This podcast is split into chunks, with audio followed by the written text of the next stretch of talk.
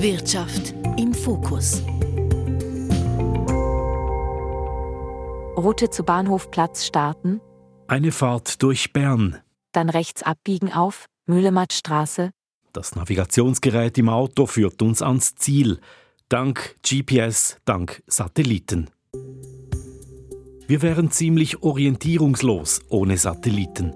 Wettervorhersagen würden schwieriger, die Überwachung des Luftverkehrs praktisch unmöglich. Satelliten sind aus unserem Alltag nicht mehr wegzudenken. Und doch, was jetzt über unseren Köpfen passiert, ist von einer ganz neuen Dimension.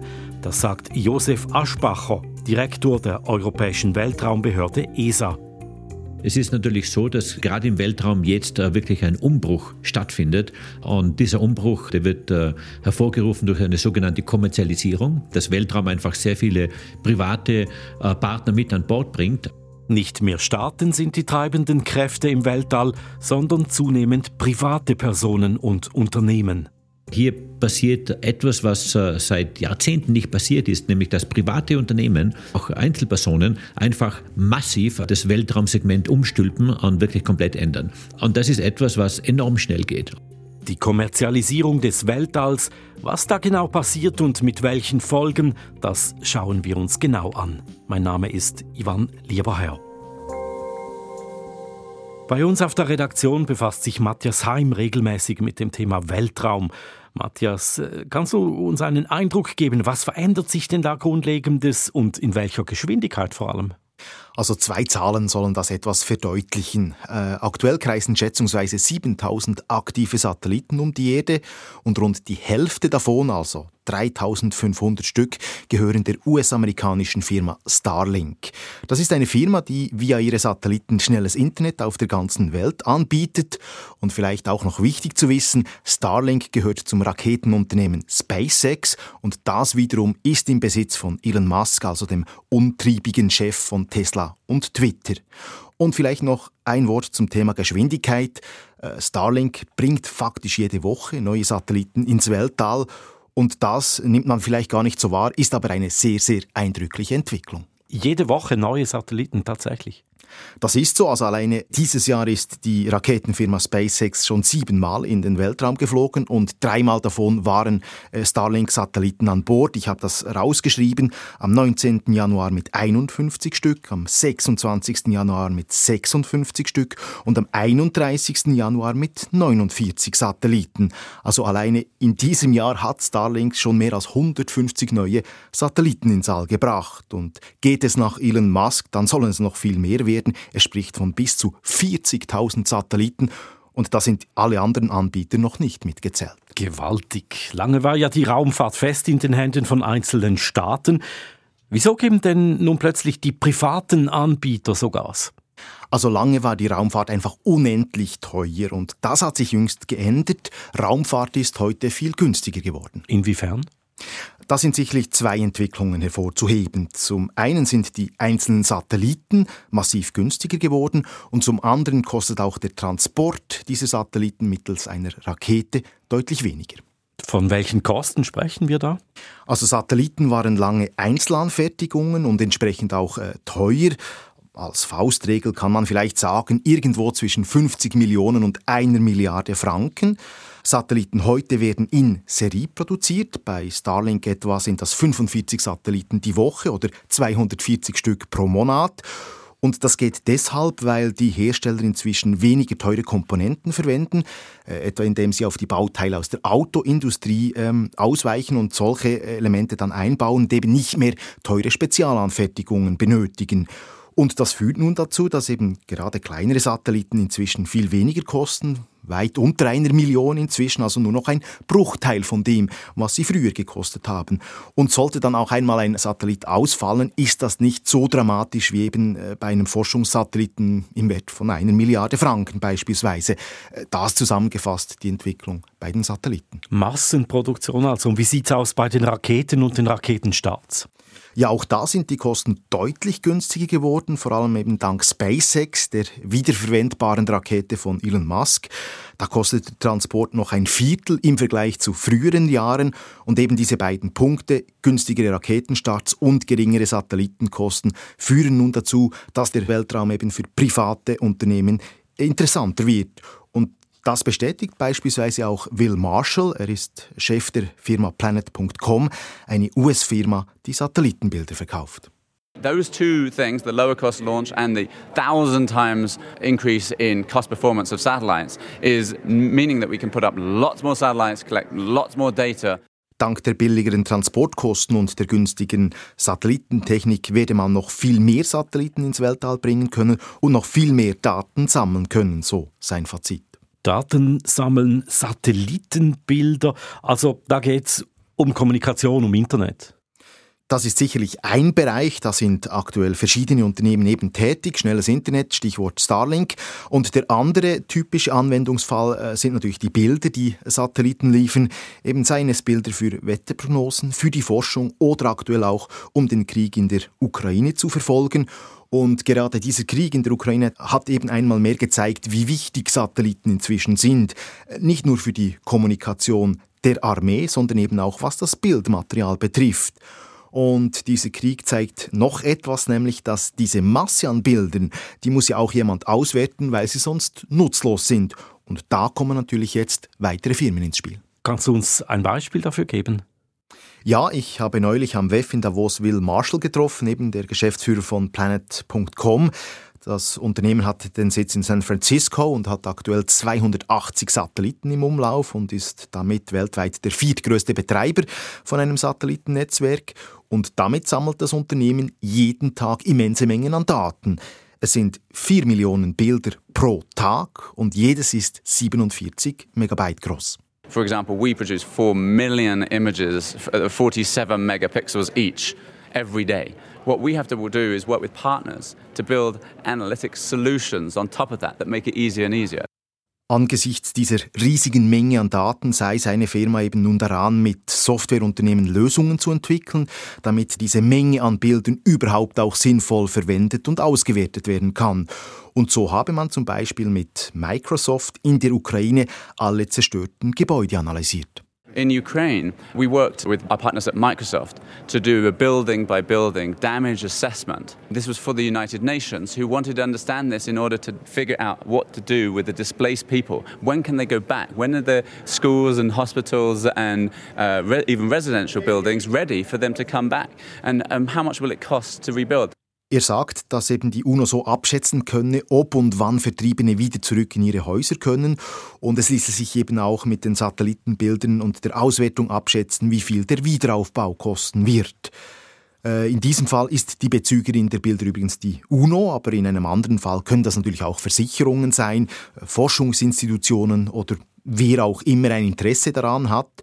Und das zeigt eben auch, wie rund um diese Satellitenbilder jetzt auch komplett neue Geschäftsfelder entstehen und eben auch neue Anbieter auftreten. Matthias, eine ja vielleicht nebensächliche Frage, die mich aber trotzdem interessiert. Kann ich auch äh, Satellitenbilder als Privatperson einkaufen? Vielleicht die Sicht aus dem Weltall auf meine Lieblingsstadt? Im Prinzip ja. Es gibt inzwischen unzählige Anbieter und auch unterschiedliche Preismodelle. Äh, grundsätzlich ist es so, dass die Auflösung des Bildes den Preis bestimmt. Also das heißt, je besser die Auflösung, desto teurer oder umgekehrt, je geringer die Auflösung, desto billiger. Und konkret beginnt das irgendwie knapp bei 20 Franken pro Bild und geht dann hoch bis zu mehreren hundert Franken oder mehreren tausend äh, Franken. Wobei eben wer dann regelmäßig Bilder bezieht, der hat dann meist eine Art Abo. Okay. Solche privaten Unternehmen, die sind ja eigentlich gar nicht neu. Die gibt es auch schon lange. Ich denke an Satellitenfernsehen, an die Satellitenschüsseln. Was genau ist heute denn anders? Das ist richtig. Also Eutelsat oder Astra, die sind seit Jahrzehnten gängige Anbieter eben von solchen äh, Satellitenprogrammen oder Satellitenfernsehen. Äh, andere Anbieter bieten etwa Satellitentelefonie an. Bekannt sind da vielleicht Iridium oder Inmarsat. Und trotzdem gibt es eben auch Unterschiede zur neuen Generation von Unternehmen. Viele der Firmen aus den 80er und 90er Jahren haben oder hatten einen staatlichen oder einen halbstaatlichen Hintergrund. Die neuen Anbieter sind häufig aber komplett privat finanzierte Unternehmen, auch wenn staatliche Institutionen vielleicht zu den besten äh, Kunden von ihnen gehören. Und auch haben die altgedienten Unternehmen vergleichsweise wenige Satelliten im Umlauf, bestenfalls einige Dutzend, aber sicher nicht Hunderte oder eben Tausende, wie das jetzt der Fall ist. Häufig ist es auch so, dass diese älteren Unternehmen kaum profitable Geschäftsmodelle hatten. Das heißt, ihr Geschäft mit den Satelliten war meist kein kommerzieller Erfolg. Ob das dann bei diesen neuen Anbietern tatsächlich anders ist, das ist natürlich noch eine offene Frage. Und es wird sich dann beispielsweise auch zeigen müssen, wie viele Anbieter etwa neben Starlink noch Platz haben, beziehungsweise effektiv dann auch Gewinn machen. Matthias, wir haben jetzt darüber gesprochen, was da gerade passiert im Weltall, wo die Reise noch hingeht. Das wirft ja auch ein paar kritische Fragen auf. Ist es nicht auch heikel, wenn wir plötzlich von so viel Satellitentechnik abhängig sind? Ja, das ist so, aber das ist natürlich auch bei der Technik äh, auf der Erde nicht anders. Aber bei den Satelliten ist die Situation vielleicht insofern speziell, als dass sich diese äh, Infrastruktur kaum schützen lässt. Das heißt, wer wirklich Böses im Sinn hat, kann solche Satelliten außer Gefecht setzen. Das tönt jetzt nach Krieg der Sterne. Ja, für mich zuerst auch, aber das hat sich effektiv so schon zugetragen und zwar im Vorfeld des Ukraine-Krieges. Was ist da passiert? Ja, der deutsche Astronaut Matthias Maurer war von Herbst 2021 bis im Frühsommer 2022 auf der internationalen Raumfahrtstation ISS, also unmittelbar vor dem Kriegsausbruch und dann auch noch während der ersten Kriegsmonate. Und genau zu dieser Zeit haben die Russen einen Satelliten im Weltall zerstört, wie er mir erzählt hat.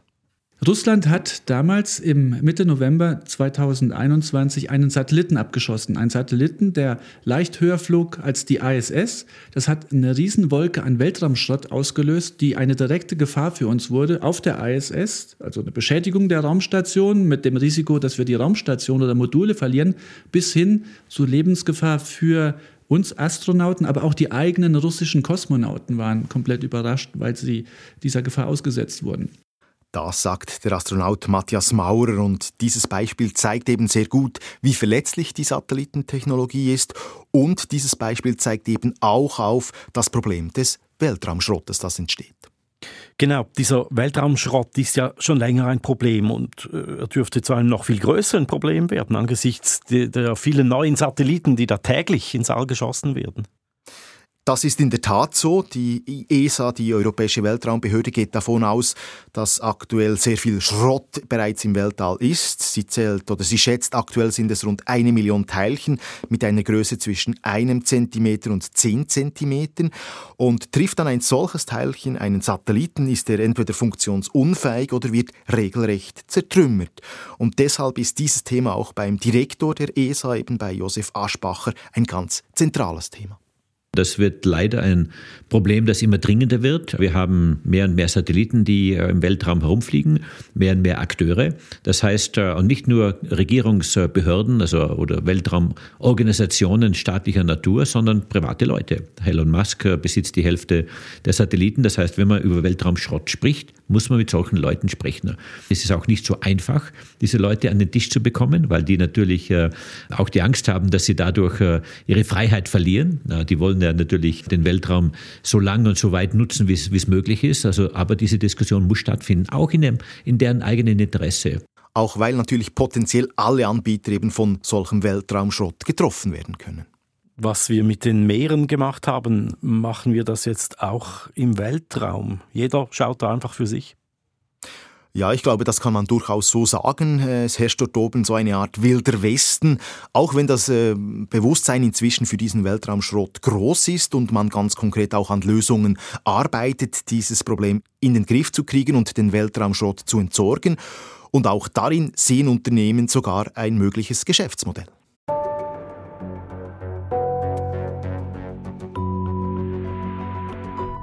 Abfall sammeln im Weltraum als Dienstleistung. Also ein Schweizer Unternehmen ist da ganz vorne mit dabei. Die Firma heißt ClearSpace und sie hat ihren Sitz in Renan bei Lausanne.